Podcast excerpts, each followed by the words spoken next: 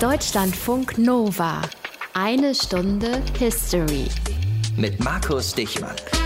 2,26 Milliarden Menschen auf der Welt sind Christen. Das ist die größte Glaubensgemeinschaft der Welt. Und von diesen 2,26 Milliarden sind 1,21, also die gute Hälfte, Teil der römisch-katholischen Kirche. Römisch-katholisch. Warum ist die Kirche eigentlich römisch? Also klar, Papst und Vatikan sind halt in Rom, aber wie kam die Kirche nach Rom? Dafür müssen wir uns einen Typen anschauen, von dem ihr sicher schon gehört habt.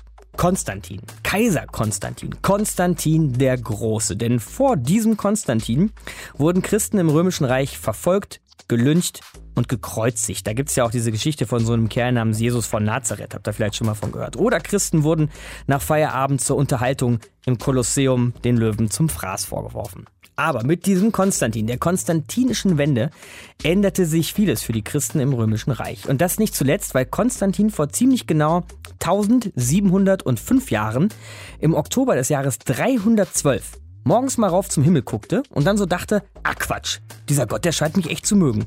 Und dann zog er los und gewann eine große Schlacht. Eine Stunde History, Konstantin und das Christentum und diese Schlacht an der Milwischen Brücke. Ab geht's. Aus den prallgefüllten Schatzkammern der Menschheitsgeschichte. Euer Deutschlandfunk Nova-Historiker Dr. Matthias von Helfeld. Salve. Salve, Matthias. mein Lieber. diese Schlacht an der Milwischen Brücke, die ist deshalb heute noch wichtig für uns, Matthias, weil Konstantin durch diese Schlacht eigentlich erst zum wirklich Alleinherrscher Roms wurde, zum Kaiser wurde. Vorher hatte er noch eine Menge mächtige Konkurrenten um diesen Kaisertitel. Erzähl uns mal, wie das so aussah in Rom im Jahr 312. Naja, die Römer hatten im dritten Jahrhundert nach Christus viele, viele innenpolitische Schwierigkeiten gehabt. Es waren völlig unfähige Leute zum Kaiser gekrönt worden. Manche waren von den Soldaten ausgerufen worden, andere galten als grob schlecht mächtig und brutal.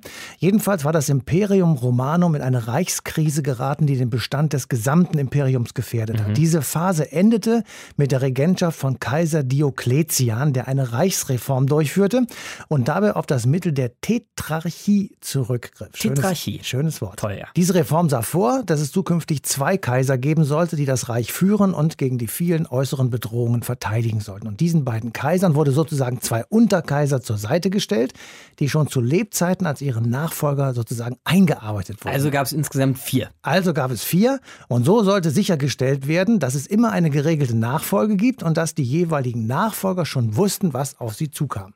Interessanter Plan. Wie hat der so funktioniert? Also wenn man die Schlacht an der Milwischen Brücke sich anschaut, um die es ja heute geht, dann hat es nicht so richtig gut geklappt. Also gute Idee, aber hat nicht funktioniert. Denn Konstantin hatte mit Maxentius, Maximinus Daia und Licinius drei Konkurrenten um die Macht im Römischen Reich. Von den vieren trafen zwei, nämlich Konstantin und Maxentius, an der Milwischen Brücke vor den Toren Roms im Oktober 312 aufeinander. Der Sieger der Schlacht war Konstantin. Er war übrigens einer der Mitkaiser aus dieser Tetrarchie, die wir mhm. eben genannt haben. Maxentius überlebte die Schlacht nicht und ein Jahr später stirbt auch noch Maximinius Daia, sodass nur noch Licinius als Mitkaiser von Konstantin übrig bleibt. Also nur noch zwei von den Also vier. nur noch zwei. Mhm. Aber auch die beiden gerieten immer wieder in heftige Streitigkeiten und so kam es, wie es kommen musste. 324 dann standen sich die beiden in einer Schlacht gegenüber bei Adrianopel in Thrakien, dem heutigen Edirne, im bulgarisch-griechisch-türkischen Dreiländereck ganz im Westen der Türkei. Und anschließend war dann die Tetrarchie beendet und Konstantin alleiniger Kaiser in Rom. Das war also diese Schlacht an der Milwischen Brücke. Warum war die jetzt aber so wichtig für die Zukunft des Römischen Reichs? Weil Konstantin sich anschließend daran machte, seine Residenz in den Osten des Reiches zu verlegen, wo er das alte Byzanz umbauen und erweitern ließ vor allen Dingen. Und er nannte es nach sich selbst, nämlich Konstantinopel. Das ist das heutige Istanbul.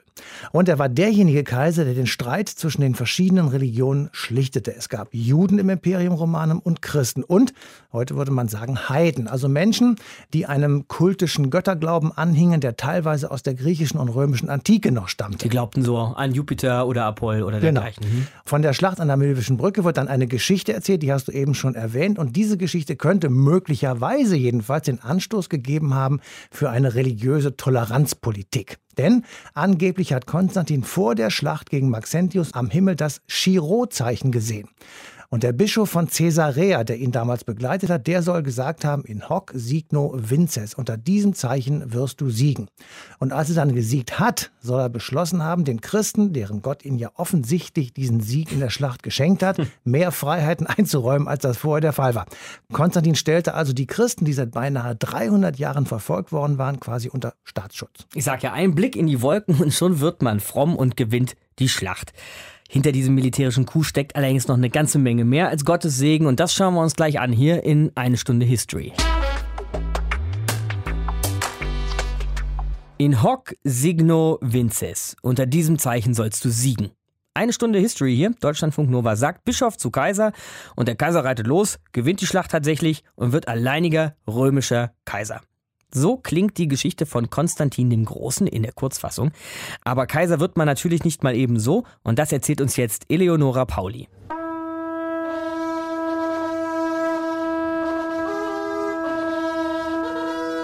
Es waren einmal vor langer, langer Zeit, vor 1705 Jahren um genau zu sein, als das Imperium Romanum in vier Teile zerteilt war, vier Kaiser. Römische Tetrarchie hieß das Ganze. Den Balkan verwaltet Licinius, der Augustus oder Oberkaiser. Im Südosten, sozusagen als Juniorkaiser oder Cäsar, herrscht Maximinius Daia.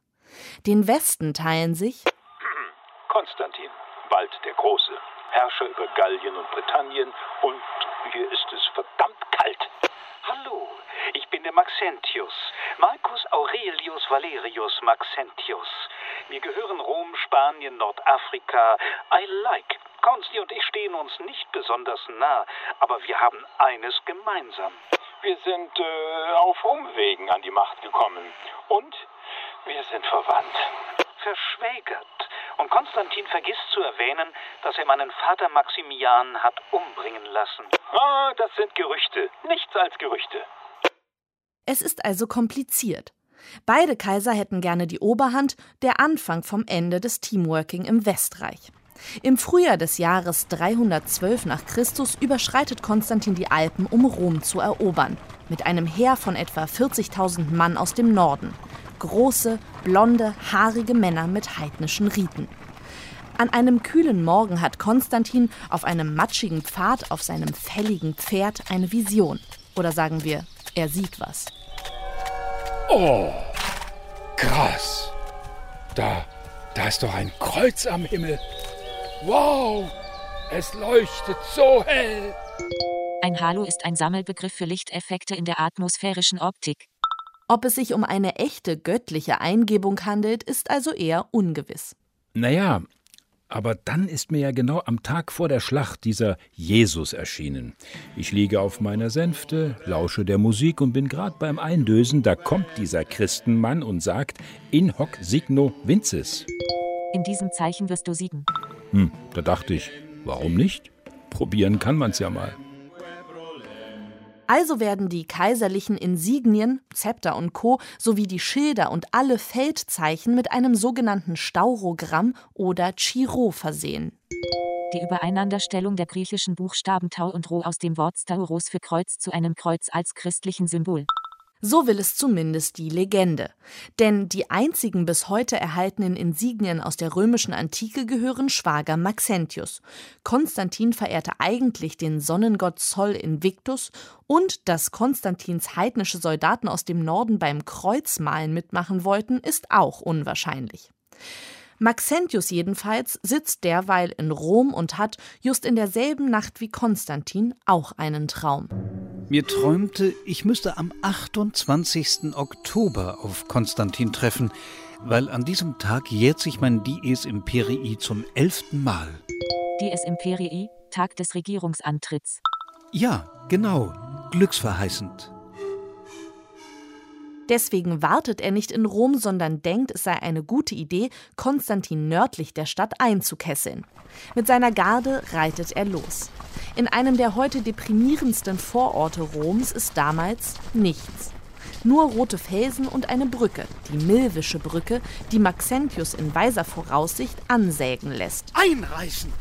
Los, Männer! Doch als die Schlacht losgeht, kommt alles ganz anders als geplant.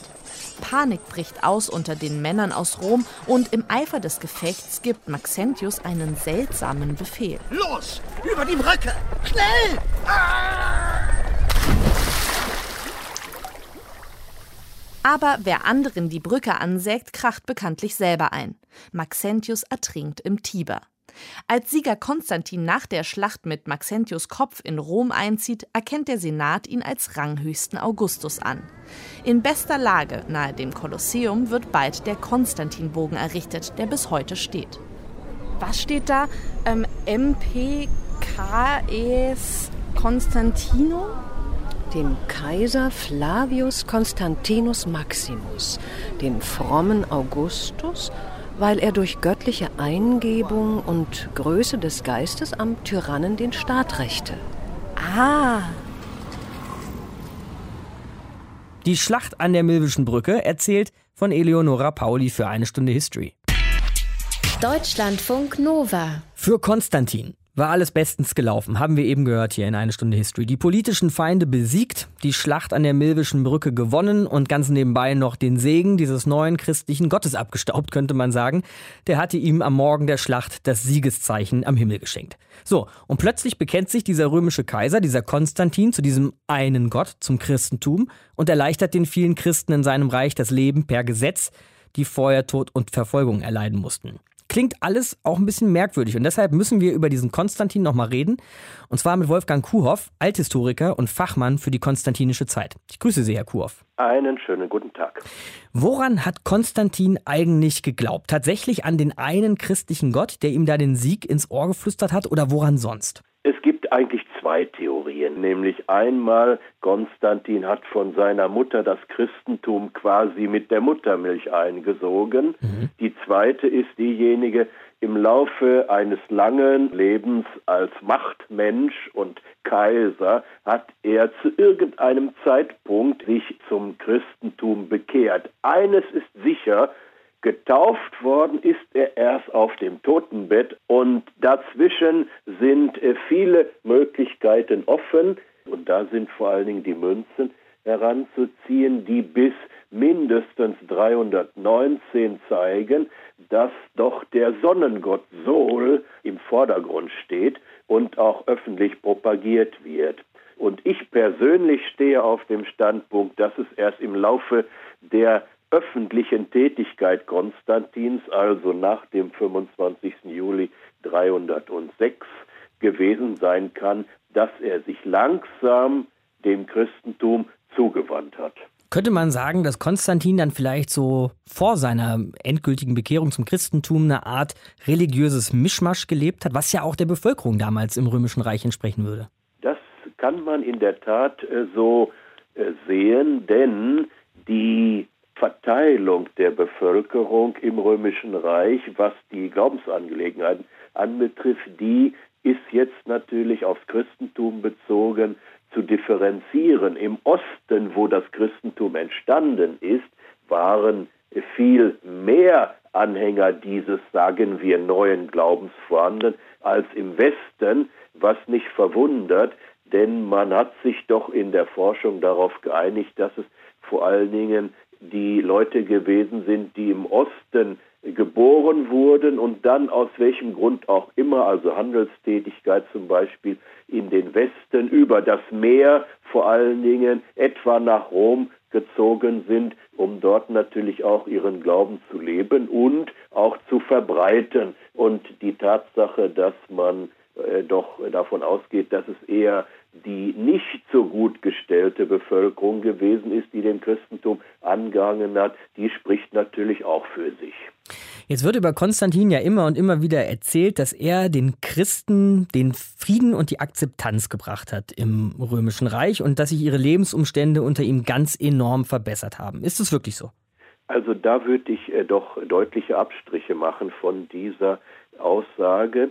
Wir müssen ja berücksichtigen, dass im Jahre 303 Diokletian eben ein Verfolgungsedikt gegen die Christen erlassen hat. Und das galt bis Ende April des Jahres 311, als mit Galerius ein sogenanntes Toleranzedikt erlassen wurde, das den Christen die Zulassung zum Glauben, zu den vielen Glaubenstätigkeiten im Römischen Reich ermöglicht hat. Und dieses ist dann von Konstantin im sogenannten Edikt von Mailand unterstützt wurde, auch für den Westen propagiert wurde und seitdem konnten die Personen ihren christlichen Glauben auch ungestraft, das ist jetzt wichtig, ungestraft leben und auch äh, dann nach und nach öffentlich kundtun. Die besser gestellten Schichten, die wandten sich erst nach und nach dem neuen Glauben zu, denn man muss ja berücksichtigen, nach dem Sieg über Maxentius hat Konstantin vergleichsweise rasch es den Christen ermöglicht, in Rom, in der noch immer gültigen Reichshauptstadt, auch Gotteshäuser zu errichten, die durchaus einen großen Umfang bekommen haben und damit natürlich auch in der Öffentlichkeit präsent waren. Das heißt aber, die Toleranz gegenüber Christen haben wir im Grunde schon vor Konstantin durch dieses von Ihnen erwähnte Toleranzedikt. Richtig, aber sagen wir mal ansatzweise, denn da Galerius kurze Zeit darauf gestorben ist, hat das nicht äh, so viel gleichgebracht, weil im Osten sein Neffe Maximinus Daia noch vorhanden war, der dem Christentum nicht wohlgesund gewesen ist. Und dann nur noch eins zum Abschluss, dieses Zeichen am Himmel, das Konstantin gesehen haben soll vor der Schlacht an der Milwischen Brücke. Ist das eigentlich ernst zu nehmen oder ist das Legendenbildung? Das ist auch eine immer noch nicht geklärte Frage. Es gibt zwei Versionen in der antiken Überlieferung. Eine eher gemäßigte und eine aufgebauschte Version. Diese Versionen stehen sich gegenüber. Die eine sagt also, es gab so etwas wie eine Kreuzeserscheinung am Himmel, die bei Sonnenschein eben so gewirkt hat. Und die spätere Version besagt, dass also Konstantin im Traum am Tage oder in der Nacht vor der Schlacht eben das Kreuzeszeichen gesehen habe mit dem Chiro, also Christuszeichen, und äh, das dann auch sogar habe am nächsten Tag vor der Schlacht auf die Schilde seiner Soldaten habe malen lassen, was wow. natürlich rein technisch eher unwahrscheinlich ist. Und diese letztere Version ist interessanterweise unter anderem natürlich auch bekannt geworden im Laufe der Zeit und eben an sehr markanter Stelle in Italien, in Arezzo, in der Kirche San Francesco, in einem Kreuzeszyklus dargestellt worden von Piero della Francesca, sodass man also in der Renaissance noch äh, besonders äh, sich bewusst war, wie die eusebianische Tradition dieses Himmelszeichen nachgewirkt hat. Wolfgang Kurhoff war das über Konstantin den Großen und die konstantinische Zeit hier bei uns in Deutschlandfunk Nova. Danke Ihnen, Herr Kurhoff. Ebenfalls, vielen Dank. Eine Stunde History.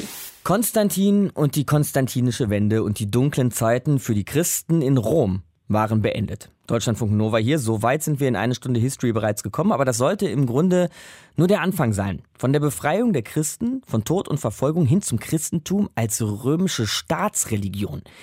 Den Weg wollen wir jetzt gehen mit Professorin Karen Piepenbrink. Sie ist Althistorikerin von der Uni Gießen. Hallo, Frau Piepenbrink. Hallo. Aber auch an Sie erstmal nochmal die Frage, ob es tatsächlich wirklich so war, dass sich durch Konstantin, durch seinen Sieg an der Milwischen Brücke und die konstantinische Wende, dass sich durch all das das Leben der Christen in Rom wirklich dramatisch verbessert hat. Das kann man durchaus sagen. Wohl nicht unmittelbar infolge der Schlacht, aber aufgrund der Politik Konstantins in den nachfolgenden Jahren und Jahrzehnten. Und das kann man sich auf unterschiedlichen Ebenen anschauen. Konstantin hat das Christentum nicht nur toleriert, sondern er hat es massiv gefördert. In den ersten Jahren seiner Herrschaft noch etwas vorsichtiger, später dann sehr massiv. Mhm. Christen haben jetzt auch die Möglichkeit, sich in allen Bereichen des öffentlichen Lebens zu engagieren, können beispielsweise Ämter bekleiden, weil sie jetzt nicht mehr in die Problematik gelangen, an Opfern teilnehmen zu müssen. Hätte es Konstantin und diese Wende nicht gegeben, hätte das Christentum überhaupt noch eine Zukunft gehabt? Das Christentum hat im Grunde genommen zwei ernsthafte Konkurrenten in der Zeit. Das sind zum einen die Mysterienkulte, etwa der Mithras-Kult. Diese Kulte sind sehr populär in der römischen Kaiserzeit, haben viele strukturelle Parallelen mit dem Christentum. Das ist sozusagen der eine Konkurrent, wenn man das so nennen möchte.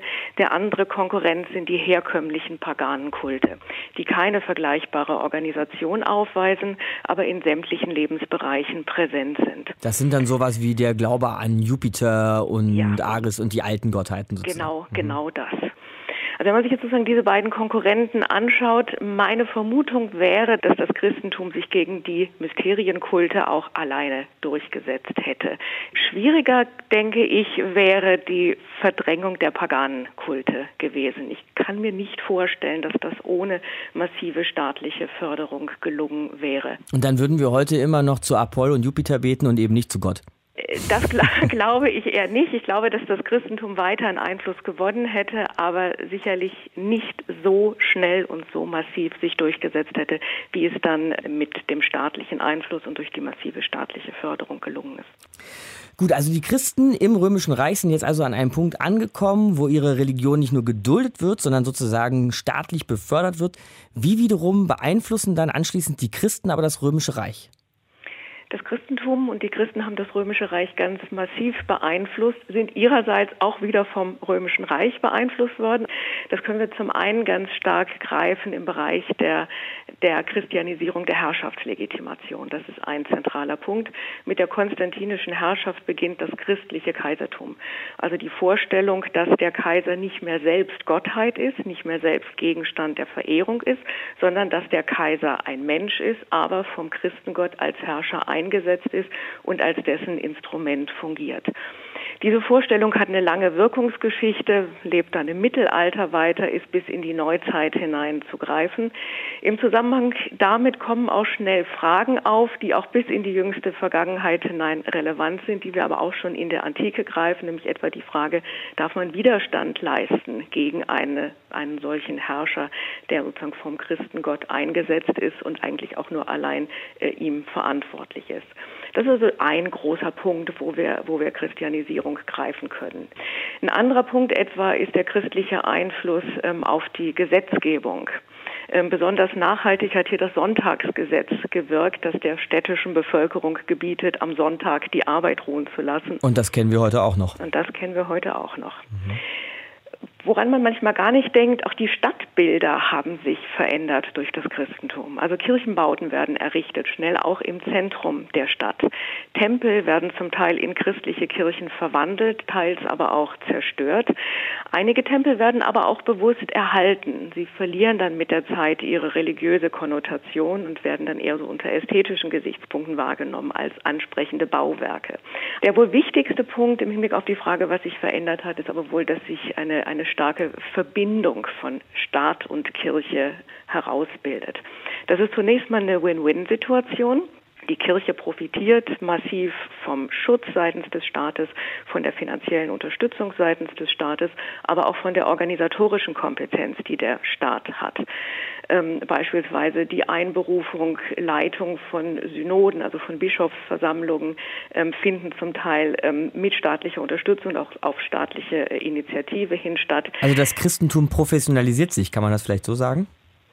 Es professionalisiert sich auch selber, aber zunächst mal, also in der Phase, wo es noch nicht so stark professionalisiert ist, profitiert es von der Professionalität des Staates. Mhm. Also das erste gesamtkirchliche Konzil, das Konzil von Nicäa, ist von Kaiser Konstantin einberufen worden. Die Kirche selber hat noch gar nicht die organisatorische Kompetenz dazu. Also da ist, kann man sagen, profitiert das Christentum sehr stark. Andererseits profitiert auch der Staat von der Kooperation, zum einen im Blick auf die Herrschaftsorganisation, dann gewinnt er mit den Christen Christen sehr loyale Staatsbürger. Der Staat setzt Geistliche zum Teil für staatliche Aufgaben ein. Äh, es gibt in den kirchlichen Gemeinden das, das Bischofsgericht, das ist so eine Art Schiedsgericht, was jetzt in die staatliche Rechtsprechung integriert wird. Also hier kann man sehen, dass auch ähm, Institutionen der Kirche quasi in den Staat inkorporiert werden Zunächst ist das seitens der Kirche sehr begrüßt worden. Selbst dass Kaiser wie Konstantin sich in theologische Kontroversen äh, eingemischt haben, ist durchaus akzeptiert worden. Zweifel gibt es in dem Bereich zunächst kaum. Wenn Kritik geäußert wird, dann geht die von heretischen Gruppierungen aus. Schwierig wird es eigentlich nur dann, wenn der Kaiser selbst sich einer als heretisch äh, betrachteten Richtung verschreibt.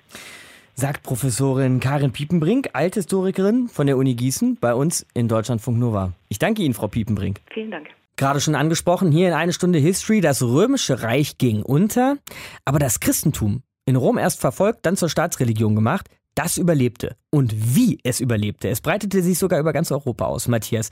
Wie bitteschön konnte das passieren? Also das Christentum hatte den Status einer Staatsreligion erhalten und das wurde von den nachfolgenden Reichen schlicht und ergreifend übernommen. Die Merowinger und die Franken, die schrieben sich auf ihre Fahne, für die Verbreitung des Christentums in Europa zu kämpfen. Und von Karl dem Großen sagt man, er habe die überlebenden Kämpfer seiner Gegner vor die Alternative gestellt, Tod oder Taufe. Es gab also eine Einheit zwischen dem Papst als dem Oberhaupt der geistlichen Welt und dem jeweiligen römisch-deutschen Kaiser, dem Oberhaupt der weltlichen Macht. Und die Menschen damals, die dachten, das sei eine göttliche Ordnung, in der der Papst die weltliche Macht, die ihn ja beschützt, segnet. Eine klare Ordnung, eine weltliche Ordnung, eine göttliche Ordnung und der wurde auch ohne weiteres Folge geleistet. Ja, der wurde ohne weiteres Folge geleistet. Für die Menschen war diese Ordnung richtig, weil sie nämlich anscheinend von Gott gewollt war. Die Menschen glaubten eben an die Weisheit der römischen Kirche und vertrauten den Ansagen aus dem Vatikan. Aber gab es denn zu dieser Zeit tatsächlich nur den einen Glauben, die eine Kirche, das eine Wort aus Rom? Weil in der Regel gehören zur Religion ja auch Glaubenskämpfe und Abspaltungen.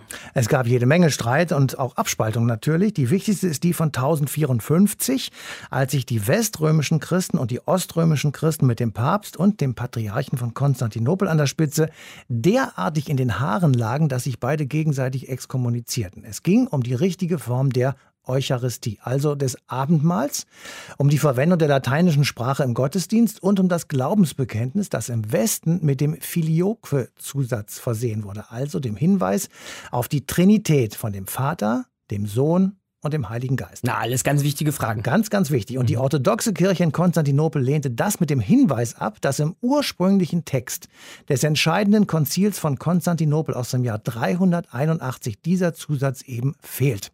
Aus diesem Streit und wohl auch, weil sich die beiden Kirchenoberhäupter echt nicht leiden konnten, entstand das abendländische Kirchenschisma, das bis heute gültig ist und ein Zusammengehen der katholischen und der orthodoxen Kirche verhindert. Die römische Kirche, heute bei uns in eine Stunde History, Deutschlandfunk Nova hier.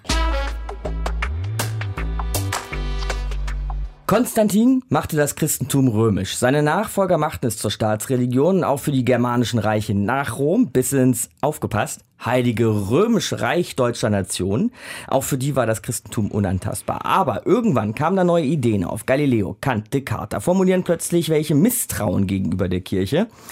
Und 1871 formuliert ein Mann namens Ferdinand Buisson, später Friedensnobelpreisträger, die Idee des Laizismus, Trennung von Kirche und Staat. Für uns heute eigentlich alles ziemlich normal, solche Ideen, denke ich. Aber besprechen wir das Ganze mal mit Andreas Mein, Deutschlandfunkredakteur und Fachjournalist für Religion und Kirche. Hi Andreas. Hallo. Und wie ist das? Sind Kirche und Staat heute wirklich getrennt? Die Frage beantworte ich mit einem eindeutigen Jein. also erstmal den Ja-Aspekt. Ja, Staat und Kirche sind getrennt. Wir müssten natürlich eigentlich genauer von Staat und Religionsgemeinschaften sprechen. Mhm. Der Staat ist dahingehend religionsneutral, dass er eben keine Staatskirche fördert oder ein Staatsislam oder ein Staatsjudentum. Also anders zum Beispiel als in England, wo die Queen das weltliche Oberhaupt der Church of England ist, mhm. ist der Staat hier religionsneutral. Er regiert nicht rein in die Religionsgemeinschaften. Jeder kann als Gläubiger jeglicher Konfession kann sich frei zusammenschließen, selbstbestimmt wird dabei nicht behindert. Also das ist staatliche Neutralität, letztlich Religionsfreiheit, die es nicht überall in der Form gibt. Und jetzt das Nein mhm. auf diese Frage. Es ist eher eine hinkende Trennung, eine hinkende Trennung zwischen Staat und Religionsgemeinschaften. Der Staat und die Religionsgemeinschaften wollen und sollen kooperieren, also anders als im angesprochenen französischen Laizismus. Mhm. Zum Beispiel erhebt ja hier der Staat die Kirchensteuer in Deutschland. Ne? Zum Beispiel. Oder es gibt in staatlichen Schulen den Religionsunterricht als ordentliches Lehrfach. In Gerichtssälen Kapellen hängen Kreuze. An Unis gibt es vom Staat finanzierte ähm, theologische Fakultäten, in die die Kirchen wiederum auch rein regieren sozusagen. Mhm. Also hinkende Trennung. Der Grund ist, Männer und Frauen des Grundgesetzes haben sich damals gedacht, okay, auch eben angesichts des Kirchenhasses der Nazis, wir machen das künftig lieber kooperativ und nicht konfrontativ. Okay. Und wir haben große Parteien mit einem C vorne, CDU, CSU, christlich. Angela Merkel sagt, wenn sie zur Kanzlerin vereidigt wird, so wahr mir Gott helfe. Und in der Präambel dieses erwähnten Grundgesetzes, da steht auch irgendwas vor Gott, ne? Also wir sind nicht ganz gottlos. Wir sind nicht ganz gottlos. Also auch wenn die zum Beispiel, man kann es ja festmachen an den, an den Kirchenmitgliedszahlen. Also in den Zeiten, als das Grundgesetz entstanden ist, da gehörten hier in Deutschland 96 Prozent der Menschen einer christlichen Kirche an. Und ah, heute Wahnsinn. sind das 55, also die Hälfte mhm. ungefähr. Okay. Also aus Sicht der Kirche natürlich total dramatisch. Mit rund 30 Millionen Menschen sind die Konfessionslosen sozusagen in Anführungszeichen die größte Kirche in diesem Land. Mhm. Manchmal sind die auch recht dogmatisch. Mhm. Man muss natürlich auch die Gegenseite irgendwie sich dabei anschauen. Es gehen immer noch viel, viel, viel, viel mehr Menschen in Gottesdienste, zweieinhalb Millionen Katholiken an einem Sonntag in Deutschland, als Menschen in Fußballstadien mhm. gehen zum Beispiel. Im Osten Deutschlands sieht es dann wieder ganz anders aus. Da ist das mit der Säkularisierung extrem weit fortgeschritten. Aber auch da die Kehrseite. Also ich im Berliner Bezirk Prenzlauer Berg, also in Berlin, äh, dem Heidenmoloch schlechthin, was ich gern manchmal so formuliere. Ja. Da gibt es Kirchengemeinden im Prenzlauer Berg, da musst du eine Viertelstunde vorher da sein, damit du noch einen Sitzplatz bekommst. Mhm. Ne? Also es gibt so beides. Insgesamt glaube ich halt, die Kirchen haben über 2000 Jahren schon echt viel weggesteckt. Sie leiden unter Mitgliederschwund und so wie sie jetzt sind, wird sie vielleicht irgendwann nicht mehr geben, aber insgesamt totgesagte leben länger. Versuchst du jetzt nochmal vielleicht zum Abschluss den Leuten auch in den Kopf zu schauen? Warum gehen die Leute in die Kirche? Ist das wirklich Glaube? Ist das sozialer Event? Du hast es ja gerade schon mal mit dem Fußballstadion verglichen. Warum geht man in die Kirche? Ich glaube, das sind ganz oft so diese Wendepunkte im Leben, die da Menschen zu bringen. Sicher kann man auch ein Kind gebären, ein Kind in den Schritt zum Erwachsensein begleiten oder sterben und heiraten, ohne dass man irgendwie religiöse Rituale für sich nutzt oder so. Das geht. Aber ich glaube, an den Punkten haben Menschen das Bedürfnis, dass sie vielleicht ergriffen sind von etwas, was größer ist als sie selbst, keine Ahnung, vielleicht sind es auch Fehlschaltungen ähm, von Hirnsynapsen, keine Ahnung. Auf jeden Fall, es gibt diese religiöse Erfahrung oft an den Wendepunkten. Und ich glaube, da gehen dann halt Menschen auch immer wieder in Kirchen, in Synagogen, in Moscheen.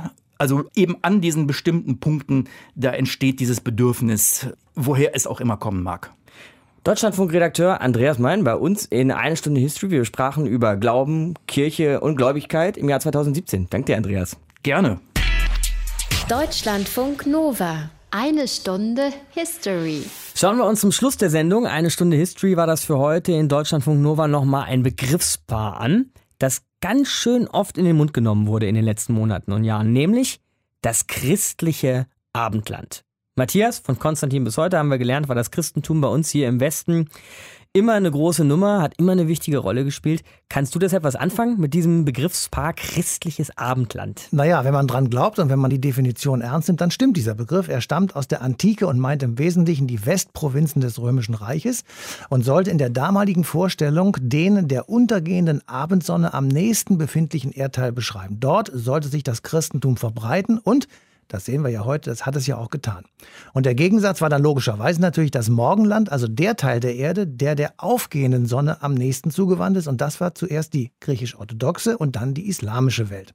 Und sicher sind diese beiden Teile der Erde durch die beiden Religionen tatsächlich maßgeblich beeinflusst worden. Manchmal frage ich mich, Matthias, ob es nicht alles hätte anders kommen können. Haben wir ja heute hier in der Sendung mit Frau Piepenbrink besprochen, dass es halt nicht das Christentum gewesen wäre, an das wir heute alle glauben, sondern immer noch an Jupiter und Apoll oder so oder an Zeus und Minerva, was weiß ich.